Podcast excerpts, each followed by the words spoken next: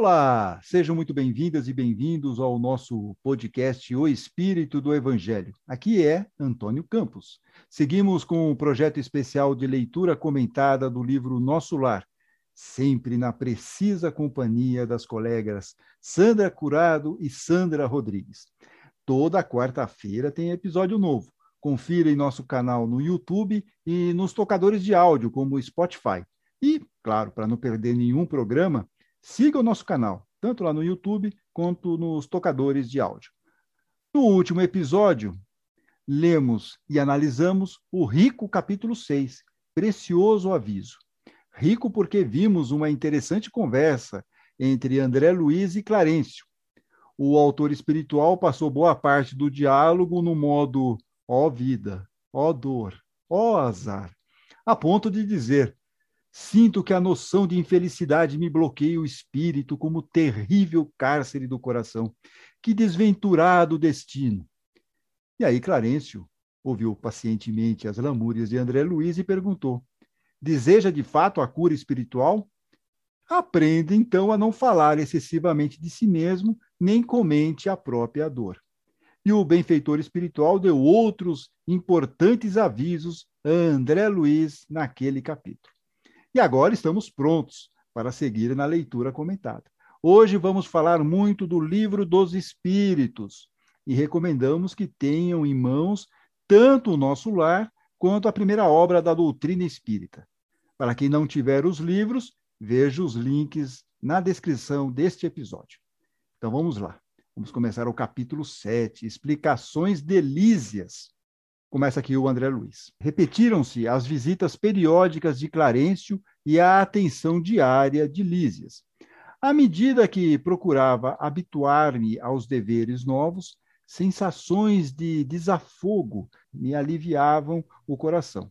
Diminuíram as dores e os impedimentos de locomoção fácil. Notava, porém, que há recordações mais fortes dos fenômenos físicos, então, quando ele relembrava, daquelas questões é, que ele viveu, me voltavam a angústia, o receio do desconhecido, a mágoa da inadaptação. Apesar de tudo, encontrava mais segurança dentro de mim. Sandra Curado. É, aqui vale uma breve parada para a gente observar como anda o lado psicológico de André Luiz nesse momento.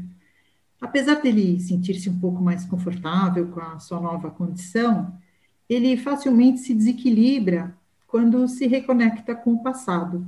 E, ao mesmo tempo, ele precisa lidar com a angústia do que está por vir, com o medo do desconhecido. E nessa montanha russa de emoções, ele tenta ali encontrar o seu equilíbrio. Então, André Luiz ele, ele tem dois grandes desafios pela frente.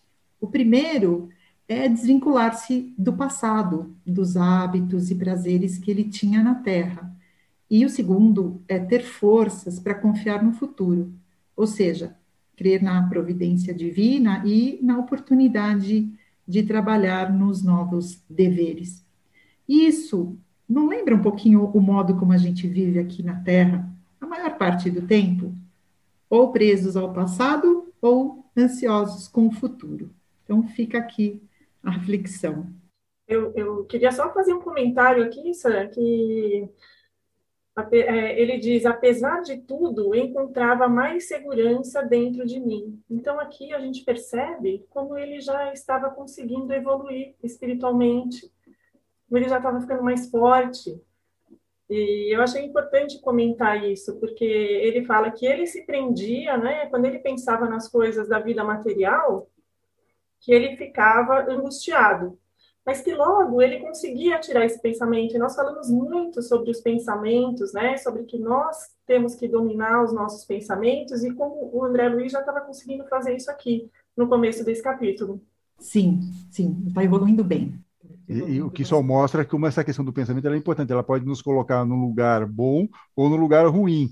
E aí ele está nessa, nessa disputa ainda recai, tem umas recaídas, mas também ele está vendo que ele tem condições de dar um passo melhor, de ter uma atitude melhor aí. Continua aqui o André Luiz nas descrições dele. Deleitava-me agora contemplando os horizontes vastos, debruçado às janelas espaçosas. impressionavam-me, sobretudo, os aspectos da natureza. Quase tudo melhorada a cópia da Terra. Cores mais harmônicas, substâncias mais delicadas, forrava-se o solo é, de vegetação, grandes árvores, pomares fartos e jardins deliciosos. Desenhavam-se montes coroados de luz em continuidade à planície onde a colônia repousava. Sandra Rodrigues. Bom, nessa parte aqui eu confesso que eu parei e falei: como assim? Jardins, flores, árvores, pomares. E olhem que, como eu disse lá no começo, no primeiro podcast, eu não sou nem um pouco cética. Mas aqui eu fiquei muito em dúvida. Bom, há uma teoria entre alguns espíritas de que os mundos transitórios citados por Kardec seriam as colônias espirituais. Diante dessa teoria, talvez essas descrições de André Luiz pudessem ser justificadas. Por outro lado, os que não concordam com essa tese dizem que no Livro dos Espíritos, a questão 236A explica que a superfície desses mundos transitórios é estéril, porque os habitantes espirituais não precisam de nada. Logo, não poderiam ter plantas, animais, água, pomares. Há muita divergência sobre esse assunto. E cada um fica aqui livre para estudar, para se informar e encontrar o seu próprio caminho de entendimento dessa questão, tá certo? É, e realmente é um tema polêmico esse, é, mas dificilmente, na minha opinião, o um mundo transitório pode ser entendido como colônia espiritual. Eu acredito mais que essa descrição do, de André Luiz pode se assemelhar assim à cena do filme Amor Além da Vida, acho que vocês se lembram lá do ator com o personagem principal era do ator Robin Williams, em que ele cria lá no plano espiritual a sua própria realidade. Então aí ele vai criar os lagos, as montanhas, campos verdejantes. Então tudo isso era o que, mas era da cabeça dele. Depois ele vai para um outro cenário que tem uma outra criação, que era um dos filhos dele. Então cada um vai colocando aí suas referências. Então me parece muito mais isso do que efetivamente uma visão real das coisas todas que ele estava descrevendo. Mas, como a própria Sandra colocou, é, são opiniões. É, Kardec mesmo não coloca nada disso, não explica, não, não, nos dá esses detalhes, e aí ficamos numa situação assim. É, vemos essa descrição do André Luiz e ficamos é, um pouco perplexos. Será que tem tudo isso mesmo? A ver, em algum dia, mas sem pressa. Então, voltando aqui para o André Luiz. Então, o André Luiz fala aqui das árvores, fala dos pomares fartos. Vamos seguir aqui com as descrições do André Luiz. Todos os departamentos apareciam cultivados com esmero. A pequena distância, alteavam-se, ou seja, erguiam-se graciosos edifícios. Aliavam-se a espaços regulares, exibindo formas diversas, nenhum sem flores à entrada, destacando-se algumas casinhas encantadoras, cercadas por muros de era, onde rosas diferentes desabrochavam aqui e ali, adornando o verde de cambiantes. É, cambiantes aqui é a ideia de tonalidades. Então, é, o verde de cambiantes variados, ou seja, de tonalidades variadas. Aves de plumagens policromas cruzavam os ares e, de quando em quando, pousavam agrupadas nas torres muito alvas e se, a se erguerem retilíneas, lembrando lírios gigantescos rumo ao céu. Bom, aquele quando ele fala de aves de plumagens policromas, mostrando que tem várias, são aves de, com vários tipos de cores, cruzavam os ares e tal. Mas aqui, é, até acho que aqui é importante, porque nós temos que ir lá no livro dos Espíritos, porque o Kardec pergunta sobre a alma do animal. Já que ele falou de pássaros aqui, e acho que vale a pena a gente pensar um pouquinho sobre o que, que Kardec, conversando com os espíritos de luz, é, nos trouxe de informação. E na questão 600, questão 600 do livro dos espíritos, os, os espíritos de luz perguntam, é, respondem para Kardec o seguinte, que o espírito do animal é classificado após a morte pelos espíritos incumbidos disso, e utilizado quase imediatamente. Não dispõe de tempo para se pôr em relação com outras criaturas. Então, o, pela essa explicação dos espíritos de luz para Kardec, os animais eles vão para o plano espiritual e já reencarnam. Eles não ficam na erraticidade ou não ficam interagindo na erraticidade com os outros espíritos. Então, na questão 600, é, há essa informação dos espíritos de luz para Kardec, que é, distou um pouco aqui dessa questão que está sendo colocada pelo André Luiz. É só uma observação, é, é, é um pouco difícil para nós, a gente já vive esbarrando nessas descrições do André Luiz, pode ser apenas uma questão é, de percepção dele, como nós já falamos em programas anteriores. Mas no livro dos Espíritos mostra isso, que dificilmente os animais ficam lá na erraticidade, porque eles já reencarnam de uma forma quase automática. Bem, sigamos aqui a nossa leitura. Das janelas largas, observava curioso o movimento do parque. Extremamente surpreendido, identificava animais domésticos entre as árvores frondosas, enfileiradas ao fundo. Então, voltamos aqui à mesma questão, já falada aqui na questão 600 do Livro dos Espíritos. Nas minhas lutas introspectivas, continua aqui o André Luiz, perdia-me em indagações de toda sorte. Não conseguia atinar, perceber, com a multiplicidade de formas análogas às do planeta, considerando a circunstância de me encontrar numa esfera propriamente espiritual. Então, um pouco surpreso de encontrar tudo aquilo naquele ambiente. Lísias, o companheiro amável de todos os dias, não regateava, não economizava explicações. A morte do corpo não conduz o homem a situações miraculosas, dizia. Todo o processo evolutivo implica gradação. Há regiões múltiplas para os desencarnados, como existe em planos inúmeros e surpreendentes para as criaturas envolvidas de carne terrestre. Almas e sentimentos, formas e coisas obedecem a princípios de desenvolvimento natural e hierarquia justa. Sandra Rodrigues, esclareça para nós esse parágrafo, por favor. É, aqui nas, nas suas explicações, Lísias disse que todo processo evolutivo implica gradação e que há regiões múltiplas para os desencarnados. Então, a gente vai lá agora no Evangelho segundo o Espiritismo, eu encontrei algumas explicações sobre essa gradação, sobre essa hierarquia no plano espiritual. Então, o capítulo 3 do Evangelho segundo o Espiritismo começa com uma citação do Evangelho de João que diz: Há muitas moradas na casa de meu pai. Se assim não fosse, eu vou teria dito. Então, é, esse capítulo 3 fala também sobre os diferentes estados da alma na erraticidade. O item 2 diz: a casa do Pai é o universo. As diferentes moradas são os mundos que circulam no espaço infinito, oferecendo aos espíritos desencarnados estações apropriadas ao seu adiantamento. Enquanto uns, por exemplo, não podem afastar-se do meio em que vieram, outros se elevam e percorrem o espaço e os mundos. Como nós vimos no capítulo 3, a colônia Nosso Lar, eles falaram isso lá, está nas esferas espirituais vizinhas da Terra. Então, como eu já disse um pouco antes, talvez seja por isso que o André Luiz achava tantas semelhanças ainda com o nosso planeta Terra. É, de qualquer forma, eu acho que é uma certeza para todos nós espíritas, como a Santa colocou, o próprio André Luiz aqui no, na reflexão dele, é que existe uma hierarquia e existe uma evolução. Então, isso nós já sabemos. Vamos evoluir como espíritos, vamos evoluir também como sociedade, vamos evoluir como mundo, mas que há uma hierarquia e que há um desenvolvimento natural. Acho que isso é o mais importante nesse, nessa situação toda. Muito bem, sigamos aqui. Mas tudo isso aqui, gente, é, são conversas que a gente vai tendo, porque o, o, o livro nos, nos instiga a uma discussão sobre esses assuntos. É, realmente são coisas inquietantes aqui, palpitantes e com revelações às vezes bombásticas ou com às vezes a gente não tem nem resposta suficiente para isso tudo. Bom, vamos lá.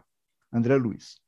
Preocupava-me, todavia, permanecer ali num parque de saúde havia muitas semanas, sem a visita sequer de um conhecido do mundo. Afinal, não fora eu a única pessoa do meu círculo a decifrar o enigma da sepultura. Ou seja, teve outros amigos, outras pessoas que já desencarnaram na época dele. Meus pais me haviam antecipado na grande jornada. Amigos vários no outro tempo me haviam precedido. Por que então não apareciam naquele quarto de enfermidade espiritual para conforto do meu coração dolorido? Bastariam alguns momentos de consolação. Um dia, eu não pude conter-me, diz aqui o André Luiz, e perguntei ao solícito visitador, que é o Lísias. Né? Meu caro Lísias, Acha possível aqui o encontro com aqueles que nos antecederam na morte do corpo físico?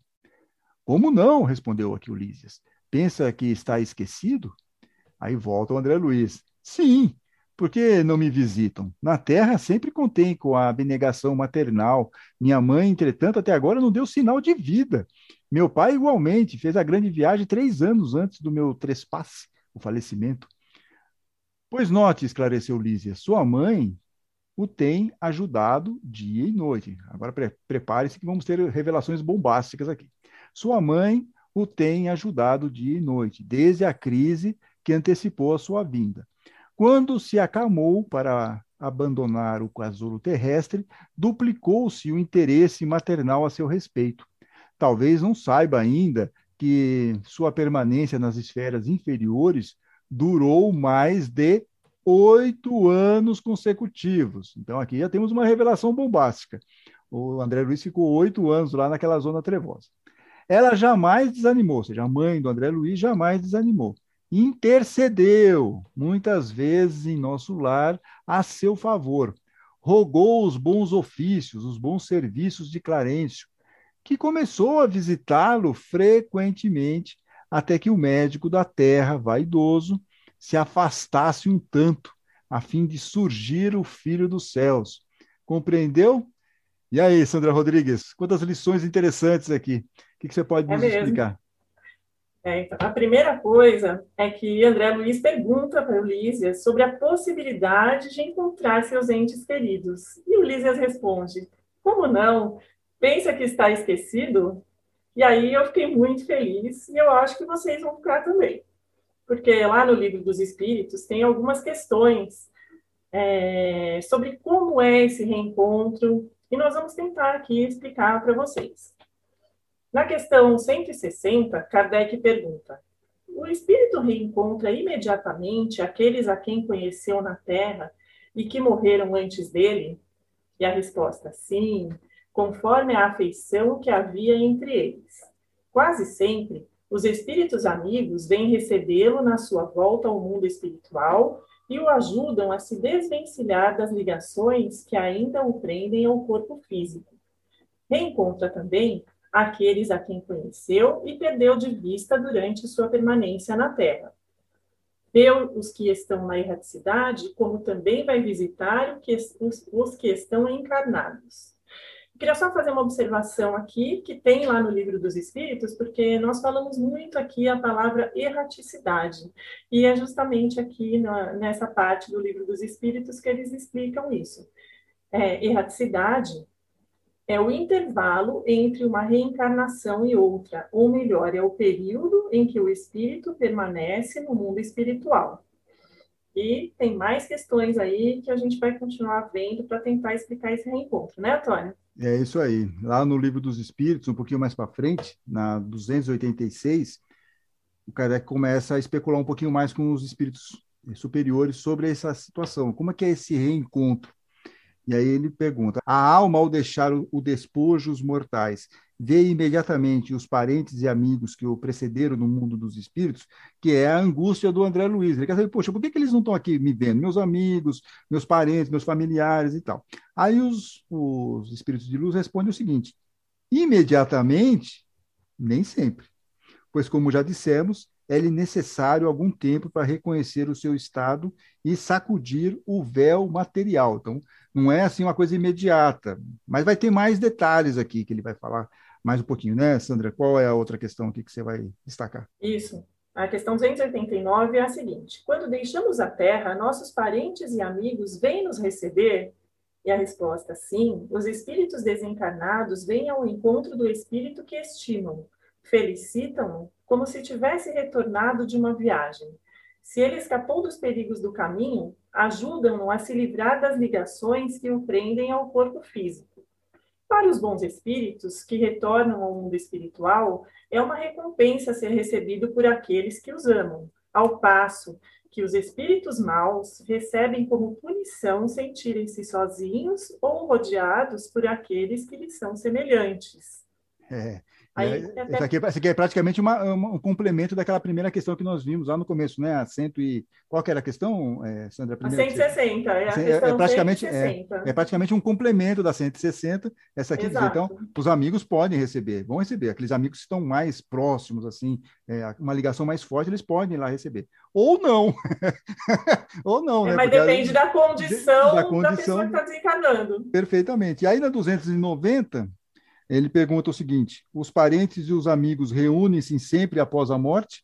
Aí ele fala o seguinte: os espíritos de luz respondem: isso depende da sua elevação e do caminho que seguem para o seu adiantamento. Se um deles está mais adiantado e marcha mais rápido que o outro, não poderão ficar juntos. Poderão ver-se algumas vezes, mas não estarão sempre reunidos, que é o que vai acontecer com o André Luiz e a mãe dele. A mãe dele está num plano, a gente vai ver um pouquinho mais para frente, está no plano mais alto, no plano superior, então, eles não estão no mesmo nível, não estão no mesmo, na, mesma sintonia, na mesma vibração. É, então, eles vão, vão, poder se ver algumas vezes, mas não estarão sempre reunidos, a não ser quando possam marchar ombro a ombro ou quando estiverem ou tiverem atingido a igualdade na perfeição, quando estiverem no mesmo patamar.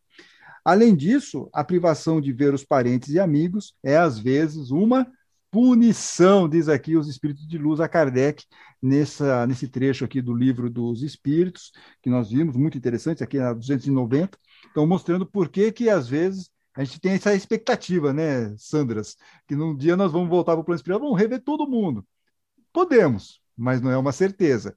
Tem uma série de situações aí, de condicionantes, nossa elevação espiritual, a elevação espiritual da, daquele parente, daquele amigo. E, é, tudo isso faz com que tenhamos aí uma certa é, situação um pouco movediça e não nos coloque assim tão facilmente para poder reconhecer e ver esses nossos amigos e parentes que já foram para a pátria espiritual. É isso mesmo. E com todas essas questões, com tudo isso que você falou aqui, dá para a gente entender que depende da sintonia, depende do merecimento, da elevação espiritual de cada um. E aí, lembra da hierarquia que nós falamos há pouco? Então, cada um pode estar num, num grau, né, numa gradação. E mesmo que eles não continuem essa caminhada juntos por estarem em hierarquias diferentes, eles se visitam, eles podem matar saudades, né? Dependendo da elevação espiritual de cada um. E isso é muito legal. E tem mais uma coisa bem interessante aqui nesse trecho do livro que eu gostaria de comentar. Nós descobrimos, junto com o André Luiz, que ele ficou no umbral por oito anos, por pelo menos oito anos. E o Lísias contou para ele que a mãe dele sempre o ajudou, ajudou o tempo todo, desde que ele estava doente aqui na Terra e por todo o período que ele ficou no umbral. Ela sempre intercedeu por ele. E aqui, gente, mais um motivo para ficarmos felizes, porque podemos entender que todos nós temos os espíritos amigos que sempre estão ligados a nós, nos amparando, nos sustentando e nos ajudando. Muitas vezes nós passamos por algumas situações na vida que nós pensamos estar sozinhos, sem ninguém para nos ajudar, mas na verdade eles estão lá, ao nosso lado, nos momentos ruins ou bons, vibrando e torcendo por nós nas nossas dificuldades, nos nossos estudos, nas nossas decepções e nas nossas conquistas também. Mas aí vem o último parágrafo aí desse trecho e fala o seguinte: até que o médico da terra, vaidoso, se afastasse um tanto a fim de surgir o filho dos céus. E o que, que quer dizer isso? Que ela, a mãe dele, né, pedia por ele, que o Clarencio visitou por muitas vezes, mas que dependeu da sintonia dele para ele receber essa ajuda. Então, o André Luiz segue aqui, falando o seguinte: Eu tinha os olhos úmidos, ignorava o número de anos que me distanciavam da gleba terrestre. Desejei conhecer os processos de proteção imperceptível, mas não consegui. Minhas cordas vocais estavam entorpecidas, com o nó de lágrimas represadas no coração. Sandra Curado. Eu queria chamar atenção para a frase: desejei conhecer os processos de proteção imperceptível, mas não consegui. Na questão 501 do Livro dos Espíritos, Kardec pergunta: por que a ação dos espíritos em nossa vida é oculta? E por que, quando nos protegem, não o fazem de maneira ostensiva, assim, clara? Eles respondem que se a gente contar sempre com o apoio dos espíritos, não vamos agir por nós mesmos e, por consequência, não vamos progredir.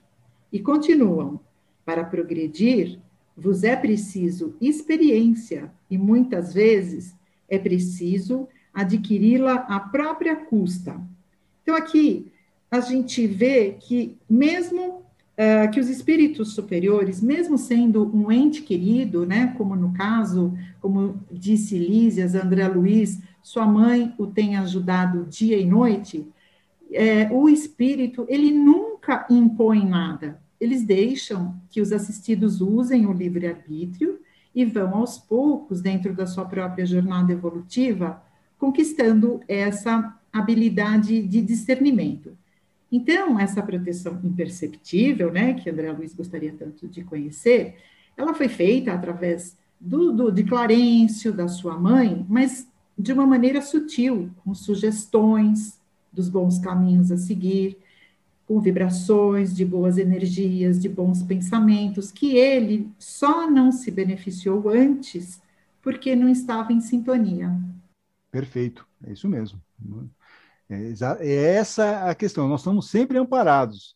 Às vezes, os, os espíritos, né, Sandra Curado, eles querem nos passar uma inspiração, querem nos dar né, uma dica assim, vai para esse caminho, mas se nós não estamos aí na, numa sintonia que permita receber algum tipo de, de auxílio dessa forma, não vai chegar ou nós não vamos compreender essa ajuda. Mas que nós estamos sempre amparados, nós estamos. Eu acho que essa é a mensagem é, mais importante aqui, por mais que a gente não perceba muitas vezes. Segue aqui o Lísias. No dia em que você orou com tanta alma, prosseguiu o enfermeiro visitador, quando compreendeu que tudo no universo pertence ao Pai Sublime, seu pranto era diferente. Não sabe que há chuvas que destroem e chuvas que criam? Lágrimas há também, assim. É lógico que o Senhor não espera por nossas rogativas para nos amar. No entanto, é indispensável nos colocarmos em determinada posição receptiva, a fim de compreender-lhe a infinita bondade. Um espelho enfuscado, ou seja, um espelho escuro, não reflete a luz. Desse modo, o Pai não precisa de nossas penitências. E aqui fui lá no OAS para ver quais são as definições de penitências. Então, a primeira definição que ele dá é de arrependimento ou remorso. A segunda é, significado no dicionário Wise é a pena imposta para a expiação desse erro. Tudo isso em relação a penitências. É importante essa definição, porque a Sandra Curado daqui a pouquinho vai nos explicar um, um aspecto aqui. Mas convenhamos que as penitências, continua aqui Ulisses, prestam ótimos serviços a nós mesmos. Entendeu? E aí, Sandra Curado, o que, que você quer falar sobre isso? É, aqui Ulisses ele faz uma analogia entre a chuva e o sofrimento, né? E como bem sabemos, as chuvas que destroem e as chuvas que são verdadeiras bênçãos. E o sofrimento é a mesma coisa. Há sofrimentos que revoltam e apequenam as pessoas e há sofrimentos que despertam luz e oportunidade de evolução do ser. Mas será que sofrer pode ser bom? Olha, gente, esse assunto é bastante vasto para ser falado assim num comentário de parágrafo. Mas eu vou citar aqui dois trechos do Evangelho segundo o Espiritismo, do capítulo 5, que fala sobre a resignação do sofrimento. Aliás, esse capítulo, Bem-aventurados os aflitos, ele vale a pena ser lido inteiro. Então, é, o primeiro trecho diz assim: Se reclamamos das aflições, se não as aceitamos com resignação, como algo que merecemos, se acusamos Deus de injusto, contraímos uma nova dívida que nos faz perder os benefícios do sofrimento. Isso mostra o quê? Mostra que na doutrina espírita, o sofrimento ele não é visto como um castigo ou uma penitência, como disse Lísias, mas sim como uma consequência dos nossos próprios atos, dessa ou até de outras vidas. É aquela famosa lei de ação e reação a que estamos todos submetidos. Então, se a gente se nega a aceitar, se vitimizando, culpando os outros, culpando a Deus, ou até comparando nossos, nossos sofrimentos com os dos outros, nós vamos semeando mais dor para o amanhã e assim aumentando a nossa dívida. Então, voltando ali para o capítulo 5 do Evangelho segundo o Espiritismo, diz assim: o homem pode abrandar ou aumentar o amargor das suas provas pela maneira como encara a vida terrena. Então, aqui a gente vê o quanto é importante reconhecer que somos responsáveis pela colheita do que plantamos e que esse sofrimento é uma oportunidade de reparação. Então, essa daqui é a parte boa do sofrer. Porém, ao mesmo tempo em que devemos nos resignar, nós não podemos estagnar. Devemos continuar em frente, atentos e vigilantes, trabalhando no bem e procurando plantar boas sementes. Mas para isso, não podemos ser um espelho enfuscado, como disse Lísias. Precisamos cuidar do nosso padrão vibratório, mantendo a frequência elevada, com bons pensamentos, com preces sinceras e confiantes de que estamos sendo sempre amparados, né, como acabamos de ouvir, e de que tudo passa. Pode demorar um pouquinho, mas passa. Exatamente. E um dos momentos que você pode evoluir é quando tem lá, mostra realmente um arrependimento sincero, um remorso, que o Lísias coloca para o André Luiz. E ele continua aqui, o Lísias. Né? Clarencio não teve dificuldade em localizá-lo, atendendo aos apelos de sua carinhosa genitora da terra. Você, porém, demorou muito a encontrar Clarencio, e quando sua mãezinha soube que o filho havia rasgado os véus escuros com o auxílio da oração, chorou de alegria, segundo me contaram. Então, Clarence estava sempre do lado lá, André Luiz o viu. Quando ele começa aquele processo de arrependimento, de remorso, aí ele reencontra, e quando a mãe soube que o filho foi resgatado, chorou de alegria, e segundo contaram para Ulisses. E aí o André Luiz então pergunta: E onde está a minha mãe? Exclamei por fim. Se me é permitido, quero vê-la, abraçá-la, ajoelhar-me a seus pés. É, aí Lísias esclarece aqui. Não vive em nosso lar, habita esferas mais altas, onde trabalha não somente por você. Observando meu desapontamento, acrescentou o fraterno. Virá vê-lo, por certo, antes mesmo do que pensamos. Quando alguém deseja algo ardentemente, já se encontra a caminho da realização. Tem você, nesse particular, a lição do próprio caso anos a fio, rolou como a pluma, albergando, ou seja, abrigando o medo, as tristezas e desilusões. Mas quando mentalizou firmemente a necessidade de receber o auxílio divino, dilatou o padrão vibratório da mente e alcançou visão e socorro. Olhos brilhantes, encorajado pelo esclarecimento recebido, exclamei resoluto, diz aqui o André Luiz. Desejarei então com todas as minhas forças. Ela virá, ela virá. Aí Lísias sorriu com inteligência e, como quem previne generoso, afirmou ao despedir-se. Convém não esquecer, contudo, que a realização nobre exige três requisitos fundamentais, a saber: primeiro, desejar. Segundo, saber desejar. E terceiro, merecer. Ou, por outros termos, vontade ativa, trabalho persistente e merecimento justo. O visitador ganhou a porta de saída, sorridente, enquanto eu me detinha silencioso a meditar no extenso programa formulado em tão poucas palavras. É isso mesmo, né, Sandra Curado? Vamos lá. É, Antônio, nesse capítulo, André Luiz, ele vai vendo que as coisas vão ficando um pouquinho mais complexas, né? Então, ele já aprendeu que não, não adianta ficar reclamando, se lamentando, mas também agora ele viu que é necessário a vigilância do pensamento. Então, Lísias, com poucas palavras, dá assim, um grande aviso. Ele começa lá em cima com aquela frase: quando alguém deseja algo ardentemente, já se encontra a caminho da realização. Aí essa frase ela é bastante usada até em livros de autoajuda, ela é muito motivadora, encorajadora e ela é verdadeira.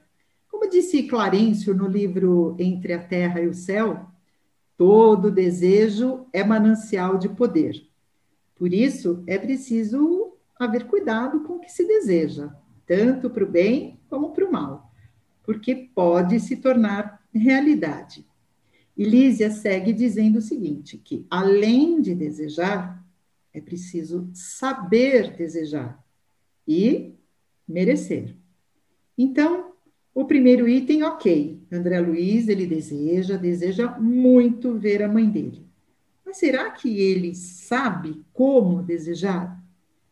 Será que ele quer que a mãe largue tudo e venha imediatamente porque ele é o seu filho querido? Porque quando Lísias disse, sua mãe não trabalha somente para você, ele já ficou ali um pouquinho desapontado. Então, André Luiz vai precisar compreender que a mãe, agora, faz parte da grande família universal, onde trabalha e se relaciona também com espíritos afins de outras vidas. Ele não é mais exclusividade. E ela não vai colocar os desejos dele acima dos deveres dela. Então, como disse Lísias, o saber desejar é o trabalho persistente. André Luiz vai ter que trabalhar o desapego, a humildade, a compreensão e a paciência para esperar por esse merecimento justo. E aqui eu queria deixar um, um questionamento para todos nós. O que é que estamos desejando ardentemente? São coisas boas, edificantes? São coisas que beneficiam a muitas pessoas ou atende somente a nós? São coisas que enriquecem o nosso ser ou o nosso ego? E será que sabemos desejar? Porque a gente pode estar desejando alguma coisa que não seja bom para nós nesse momento, que seja fora do propósito para as nossas provas que devemos passar. E o que estamos fazendo para merecer o que desejamos? O que nos motiva nessa busca? Então, eu espero que saibamos desejar, e mais do que isso, que saibamos aceitar, sem imposições, o que recebemos. E para encerrar o capítulo, eu queria ler um trecho do capítulo 1 do livro um modo de entender, uma forma de viver de Francisco do Espírito Santo, ditado pelo Espírito de Hamed. Nascestes no lar de que precisavas, vestiste o corpo físico que merecias, moras no melhor lugar que Deus poderia te proporcionar, de acordo com o teu adiantamento. Possui os recursos financeiros coerentes com as tuas necessidades, nem mais, nem menos, mas o justo para as tuas lutas terrenas. É, esse capítulo é o capítulo 1, chamado Reprogramação, do livro Um Modo de Entender, do Francisco Espírito Santo, pelo espírito do Hamed, um, um texto muito interessante, que inclusive, né, Sandra Curado, nós encontramos muitas referências falsas a Chico Xavier, um monte, todo mundo colocando essas frases aí como se fosse do Chico. Bem, na semana que vem, na próxima quarta-feira, vamos para mais um capítulo, na nossa leitura comentada do livro Nosso Lar. Capítulo 8, Organização de Serviços. André Luiz finalmente é liberado e vai passear com Lísias, iniciando lá um city tour, vamos dizer assim, um city tour pela colônia espiritual. E chegou o momento de conversarmos com nossos ouvintes. Pode enviar sua mensagem pelas redes sociais de O Espírito do Evangelho, lá no Instagram, no Facebook, no WhatsApp, no Telegram, no Twitter e no YouTube. Mas hoje nós faremos um bate-papo um pouco diferente. Vocês que têm acompanhado esta série especial já perceberam que alguns ouvintes, e até alguns de nós aqui, né, sentimos um estranhamento com algumas descrições mencionadas no livro Nosso Lar. E a Sandra Rodrigues encontrou no YouTube algo muito interessante sobre isso. O que, que você encontrou, Sandra Rodrigues? Ah, é verdade, Antônio. Eu pesquisando lá sobre o nosso lar, descobri uma entrevista de Chico Xavier para o jornalista Saulo Gomes, realizada em 1968. E nesta conversa, vejam vocês, Chico também revela que sentiu um estranhamento quando estava psicografando o nosso lar. E aí ele conta como o plano espiritual agiu para convencê-lo. Vamos ouvir um trechinho desta gravação. Como médium, O senhor pode atestar a existência de cidades como essa fora do plano terrestre? Eu não posso transferir a minha certeza àqueles que me ouvem, mas posso dizer que em 1943, quando o espírito de André Luiz começou a escrever por nosso intermédio, eu senti grande estranheza no que ele ditava e escrevia. Então, certa noite, tomadas as providências necessárias, segundo a orientação de Emmanuel, o próprio Emmanuel e André Luiz me levaram a determinada parte, a determinado bairro da cidade de nosso lar. Posso dizer que eu fui em desdobramento espiritual na chamada zona hospitalar da cidade. De modo que foi para mim uma excursão espiritual inesquecível, como se eu desfrutasse os favores de um espírito liberto. Mas eu preciso explicar aos telespectadores amigos que eu fui em função de serviço. De modo que vi muita coisa maravilhosa, sem compreender tudo, ou, compre... ou entendendo muito pouco, porque eu fui em função de serviço, mas não por mérito. É, o Chico Xavier teve essa possibilidade de visitar o nosso lar e tirar algumas dúvidas. Infelizmente, muitos de nós não tivemos ainda essa oportunidade de desdobrar até a colônia espiritual. Enquanto isso, nós vamos tentando aqui exercitar a nossa fé raciocinada.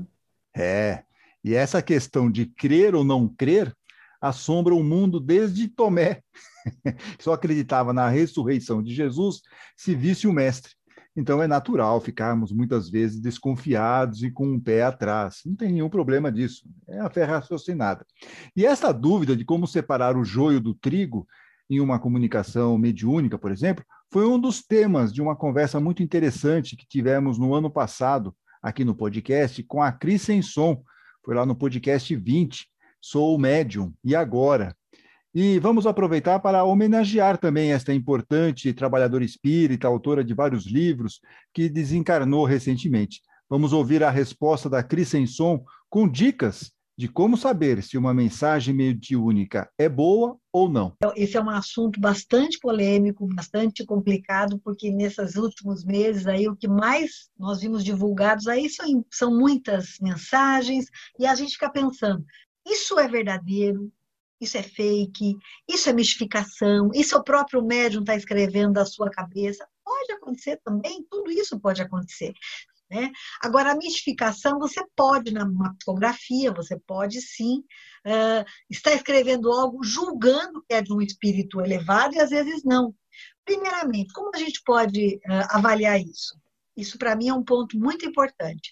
Isso até está em Kardec, na natureza das comunicações. A gente tem que estar tá muito atento ao teor da mensagem.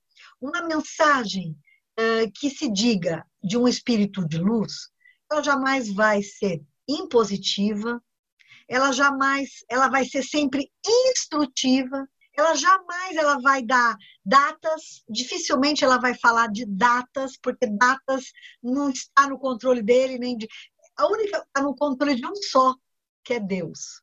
Então, nós não podemos também uh, administrar isso. Então, essas mensagens, assim, muito impositivas, muito trágicas, que tem umas aí que, olha, dá vontade de chorar, que você acaba de ler, né? Eu já eu já tiro de lado, eu já, nem, eu já ignoro. Começo a ler, eu já ignoro. Por quê? Porque não é uma mensagem de um bom espírito. O bom espírito ele vai tentar trazer, ele vai tentar trazer um pouco de luz, um pouco de amparo, de acolhimento, de esperança, confiança. Gente, se o tempo é tão complicado, você acha que eles, da espiritualidade, vão, vão, vão vir para cá para trazer mensagem que vai perturbar mais ainda o povo? Então, é, isso é uma maneira que eu vejo, tá? Posso ser simplista demais, mas essa é a maneira que eu vejo para separar, como você brincou, que não é brincadeira, não é verdade, o joio do trigo. E dá para a gente fazer essa separação, sim. Através do quê? Do teor da comunicação. Tudo que eleva, ele é proveniente de bons espíritos. Então, ouvimos aqui um trecho da conversa que nós tivemos com a Cris Senson sobre o dilema de saber separar o joio do trigo nas comunicações mediúnicas uma conversa que nós tivemos, uma entrevista sobre mediunidade, lá no podcast número 20 do Espírito do Evangelho. E fica aqui a nossa homenagem, uma homenagem para a nossa querida colega Christenson. E assim terminamos aqui o nosso episódio de hoje e reforçando o convite para um reencontro na próxima quarta-feira. Fiquem bem, fiquem com Deus.